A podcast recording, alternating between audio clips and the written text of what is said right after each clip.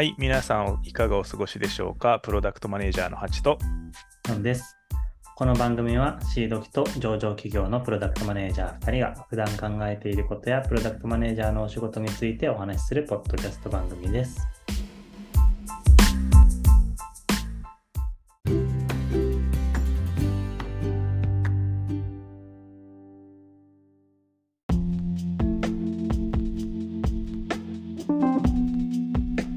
さあ、今日はゲストなこさんの最終回です。よ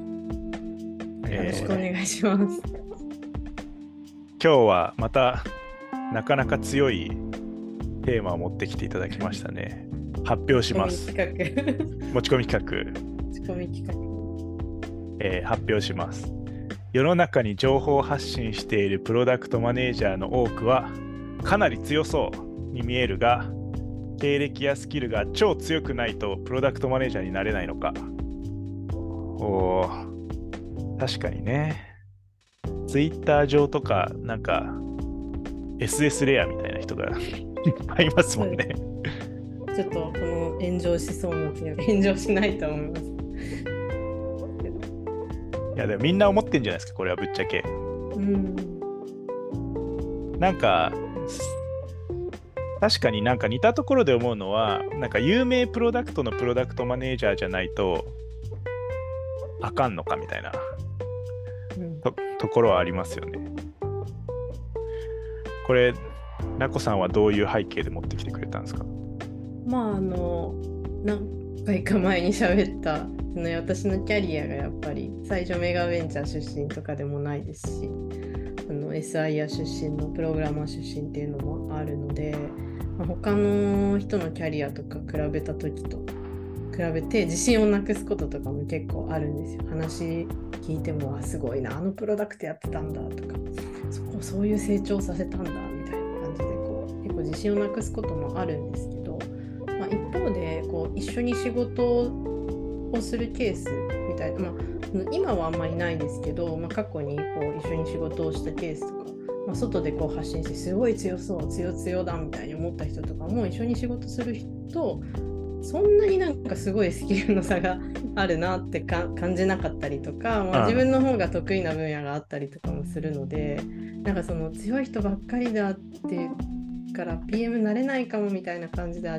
諦めちゃう人とかがいるとすごいもったいないなって思ったのがなんかきっかけですね。ああなるほど、はいそんなことないよっていう気持ちってことですね。そうですね。あといろんなバックグラウンドの人がいた方が単純に面白いですし、あのなんかいろんな人のキャリーあのこう一つ選択肢の一つになるとめちゃくちゃ良さそうって思ったので。で特に私はそのエンジニアで、まあ、女性でエンジニアをやっててやっぱりまだまだあの女性エンジニアとか IT 業界ってまだ少ないので、んまあ、エンジニアっていうキャリアもすごいいいですし、まあ、その先でもいいし横でもいいので、まあ、PM っていうキャリアもなんか選択肢の一つになると、まあ、盛り上がるんじゃないかなっていうふうに考えていたりします。うんうんなんでその時になんか強そうな人しかいないから絶対無理とかできないとか思わないでなんかチャレンジうんできる分野であるといいなとはいつも思ってます。確かになんか強そうな人が最初から強いかっていうと多分そうじゃないですよね。そうですね。あとこれちょっと語弊がある言い方するけど強そうな人はその人が強いのかあの誰かが育てたそのブランドが強いのか分かんないですよね。場合によって。なんかそのプロダクトを成長させた人だったら実際ねすごいかもしれないけど誰かが成長させたプロダクトのあの2代目プロダクトマネージャーが本当に強いのか問題みたいなまあ強い場合も当然あるんですけど。チームが強いっていうのもあるかもしれないんで。確かに。チームが強くて、まあ、強いエンジニアとかいたり何かこうまあ最初に何か成功させたプロダクトがあってもういもう次のチャレンジみたいなケースもあると思うのでチーム全体でうまくいってでそそのうまくいったことを発信してるのがたまたま PM だったみたいなケースとかもある。確かに。まあ一人一人じゃやっぱりプロダクト開発はできないので、いいこと言ったはい、座布団1枚やった。やったーとか言ってやった。なんかそれで言うと、なんだろう、ここで言う、そもそも強そうな人って、ジョンジョンさんどう思います？どんな人ですか？強そうな人。強そうな人、どんな人？うん。まあでも情報発信してると強く見えるっていうのはあるのかなって思っていて、で別にそれなんかプロダクトマネージャーに限らず営業の人とかでも他の人あが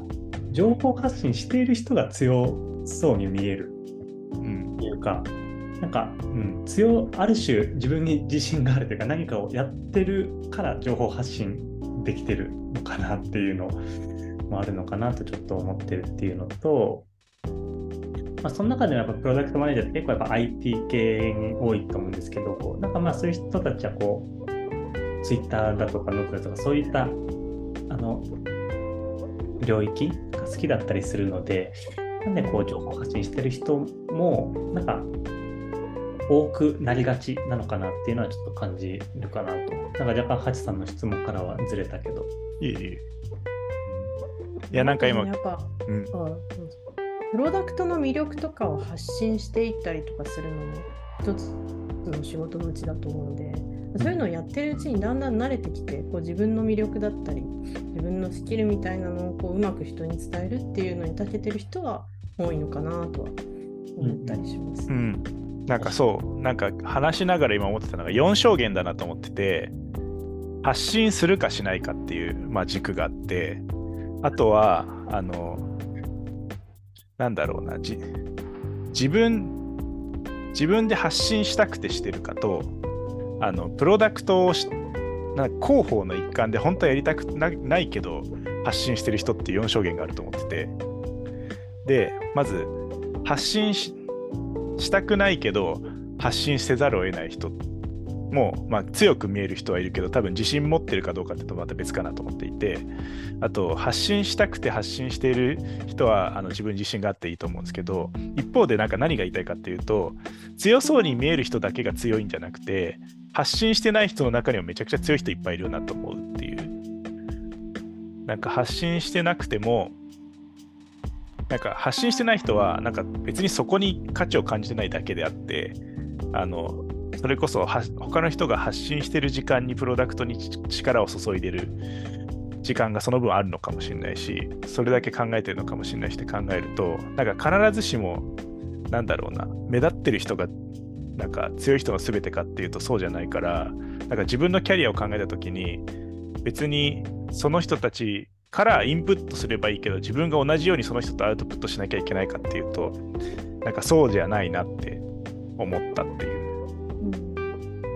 うんあともう一つはあの私は体力お化け問題って言ってる体力お化け問題。キャッチーだな、なんか。やっぱりあの PM とか、まあ、PM だけじゃないんですけど特にスタートアップだと何でもやらなきゃいけなくて忙しい、まあ、一日多分何何時間もいろんな人とミーティングしてさらにこう自分で手を動かしてお客さんと会ってみたいな人とかも結構いると思うんですけど、まあ、普通に考えてやっぱりなんかね労働基準法とかもちろんありますけど1日8時間とか働いている人と結構もう朝もお昼もなんかもうインプットもしてアウトプットもして仕事もミーティングもガンガンやって手も動かして飲み会に行ってこうジムに行って子育てもしてみたいなそれどなんかこう無限に体力がある人みたいな人もやっぱ成功者の中には多いと思うんですよね。まあ、海外のうんすごい CEO の人とかもそういう人多いと思うんですけどやっぱ全員が全員そうはなれないのでそういう体力お化けで成功してる人もいるんですけど全員そうじゃなくてもいいよとはその方が健全な世界だなとは思ったりしますね。確かに。うんなんかそういう人もいるよねぐらいな気持ちでいい気がする。まあ、そういう人はまあいるのでいいるしやっぱ成功してる人でそういう方は多いとは思うんですけどそうじゃなきゃあの PM になれないのかっていうと全然そうではないですしちゃんと健康的に 暮らした上でいいプロダクトを作れる作りたいなとは常々思ってます。そうですね。確かに。ハチさんは体力お化けなんじゃないか説っていうのはいやいややいやいや、それね、いや僕は何を言おうとしたかっていうと、ナコさんは体力お化けだって言おうとしたんですけど、ナコさんの SNS 見てると全国ずっと飛び回ってるじゃないですか。まあ。プライベートも含めて、そうですね。これ体力お化けだなって思いながら見てました。私はなんか結構いろんなものを見るのが好きだったり、まあ、いろんな体験をするのが好きだったり、まあ、飽き性でもあるんですけどまあ、そういうの刺激を受けつつやってる睡眠とか休息は取りながら。いやそれで言うとねジョンさんも体力お化け説あってなんか最近いろんなカンファレンスの裏にはジョンさんがスタッフとして控えてるっていう。ねジョンさん。こっそりと、はい、スタッフをやってますね。あれはやっぱね、あの刺激になりますよね、すごい自分の。うん、いやもう答えが出ましたよこれ。これですよ。だけ結論みんなあの客観的に見ると体力お化けなんだけどたの楽しいからやってるんでとか刺激になるんでって言ってもその体力のゲージが麻痺してる以上みたいな確かに。でも前のあの前職の時とかもあのまこさんが働きすぎて他のメンバーのプラスプレッシャーになるんでダメですって言われて ちょっと反省してなこともありますけどやっぱりなんかその年齢を重ねてきたりとか、まあ、ライフイベントとかにもよって必ずしも無限に自分の時間が使えるわけではないので、まあ、効率的にキャッチアップしたりこう手を動かしてやれるといいなとは思ってますけどやっぱどうしても BM 体力お化けの人多いですよね。まあそのくらいこう体力お化けになってるっていう自覚が3人ともないっていう のがまず問題で、まあ、それくらい好きなことをやってるっていう状態になればあの誰も気にしないんじゃねえかという気がするっていう自分の中では。なのできっと話をガーッと戻すと強そうに見える人もあの全員が全員じゃないけどあのそれがやりたくて楽しそうにやってた結果強くなったっていう 感じでなんか見え方が違うだけなんじゃないかなと思った次第です。あとはあれですね、私もなんか今日お話しって思ったら、なんか、プロジェクトマネージャーってやっぱ、こう、ロールが多い。営業、まあ、ビジネス、エンジニア、UX みたいなのよくあると思うんですけど、なんか、外から見てると、なんかその3つ全部できそうな雰囲気あるけど、多分そうでも、まあ、少なくとも私はそうじゃない。し私の周りでも、やっぱりすごい偏ってる人は多いんで、なんか、うん、意外と全部できてなきゃダメってわけじゃなくて全部やる必要はあるけどできてなくても多分そそこを補完する何かがきっとあると思うのでそのチームのメンバーだったりなんかそこは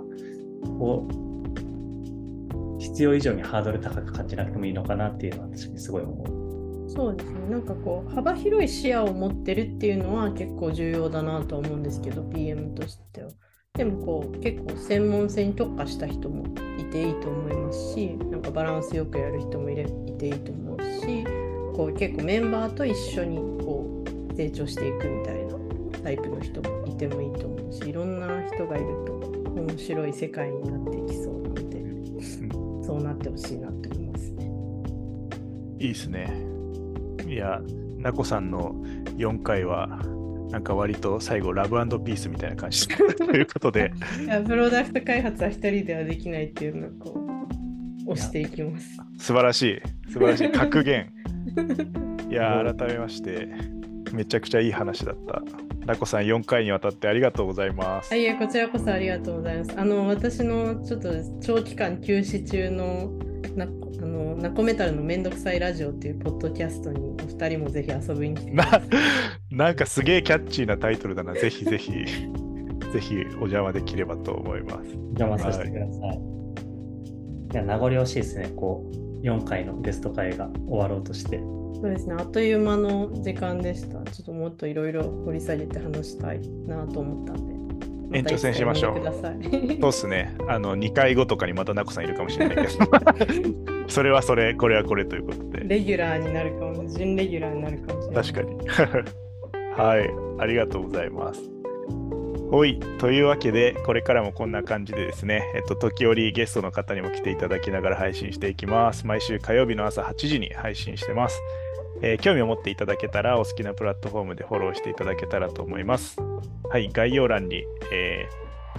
そうですね、この4回とか特に延長戦いろいろしたいと思うんで、なこさんも招待した上で、スラックのコミュニティで延長戦できればと思うので、ぜひご参加ください。それではまた次回お会いしましょう。お相手はハチと。ジョンとなこでした。